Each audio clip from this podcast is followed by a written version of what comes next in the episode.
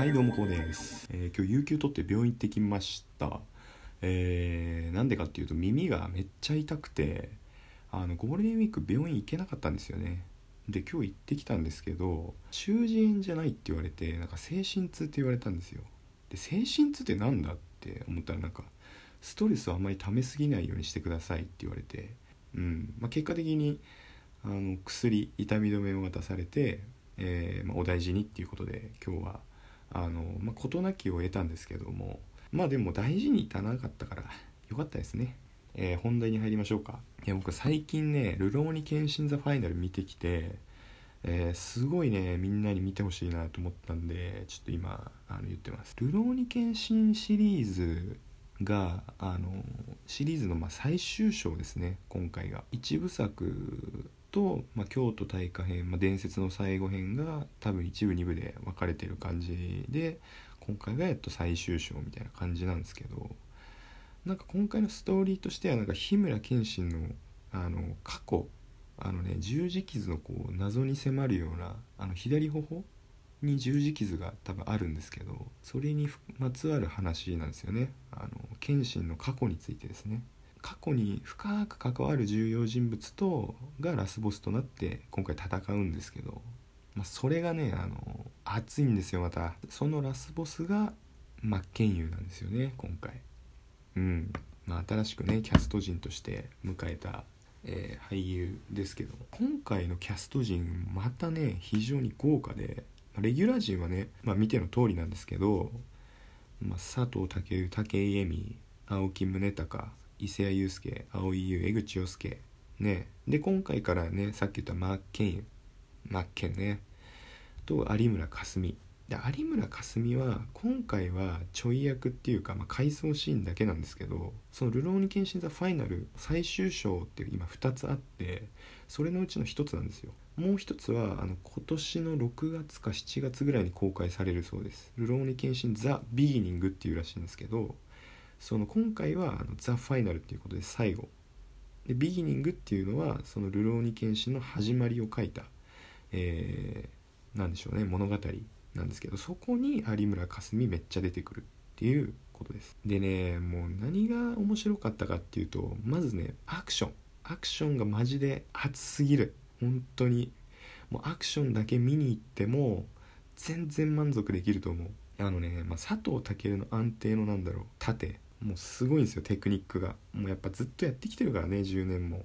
ラスボスのね真剣佑真剣佑とのねあのバトルが見応えしかないね。もう本当に。でねその真剣佑の演技がすごいんですよまた。佐藤健ももう伊達にこうやってきてないじゃないですか。だけどそれをしのぐぐらいの演技力なんですよ。アクションシーンもそうだしその演技してるオーラって結構あると思うんですよね。もう何十年も俳優やってきたみたいなレベルのオーラが出てるんですよね。だからもう全てにおいて真剣佑完璧だなと思いました今回。遠くを見つめる表情一つとっても絵になるなみたいな。まずあと顔がイケメンすぎる。あれはあれひどいわ。人生、まあ、イージーモードですよ。あんなのは。真剣佑に謝りたいことが一つあってめっちゃなんか嫌いな俳優の一人だったんですよ。えごめんねこれめっちゃ偏見が入ってるんだけどなんで無理かっていうとなんかサイコパスっぽいなと思ったんですよ。まあ一人ね伊勢谷友介っていうこう本当にサイコパスのあのやつがいますけどそんな感じでいやちょっとこいつはやばいんじゃないかみたいな。なすごくイケメンすぎる人ってなんかあるありそうだなって俺思っちゃうんですよ。今回その演技を見てルロケン見てあ俺は大変間違った判断をしていたなと思いました。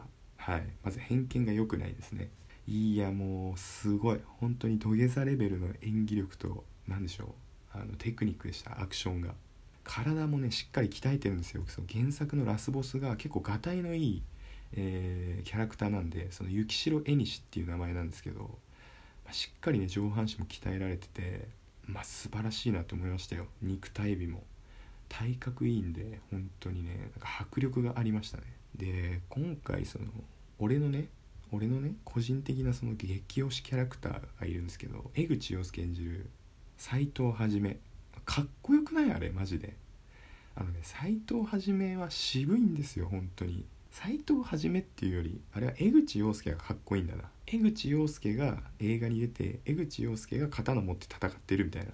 ぶっちゃけそういう感じだと思う。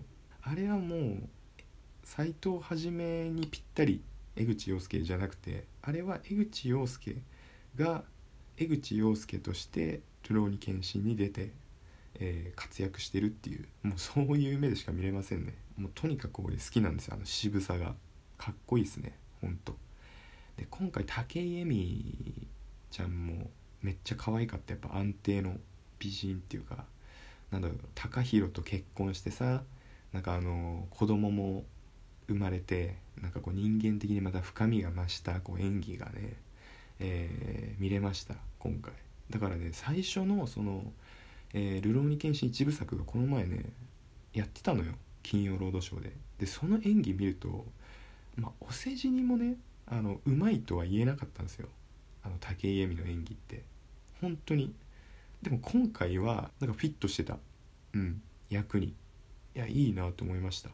オーラがやっぱ違うわ。年を重ねてライフイベント重ねると。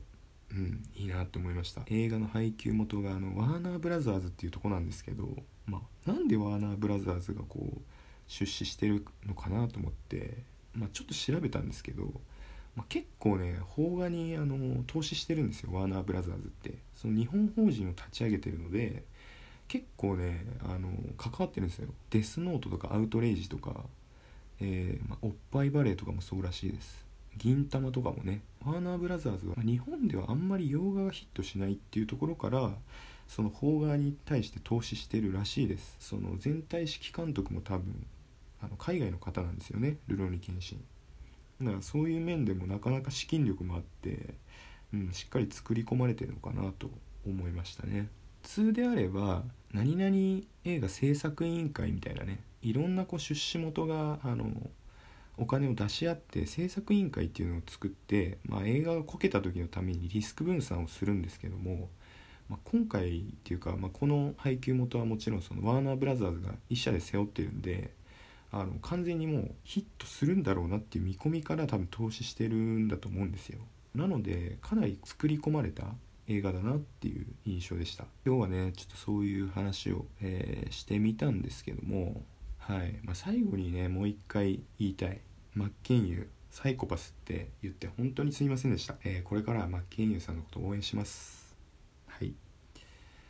えー、それではね、えー、僕のツイッター最近めっちゃツイッターも更新してるんで、えー、フォローお願いします、えそれとあの、まあ、いいなって思った方はあの反応ボタン押していただけると嬉しいです。ハートマークとかね、まあ、ネギマークとか。次回はね最近 Apple Watch 買ったんで、まあ、それのレビュー、えしていきたいと思います。で Apple Watch シリーズ6買ったんでめっちゃ今使ってます、え皆さん来週もチェックよろしくお願いします。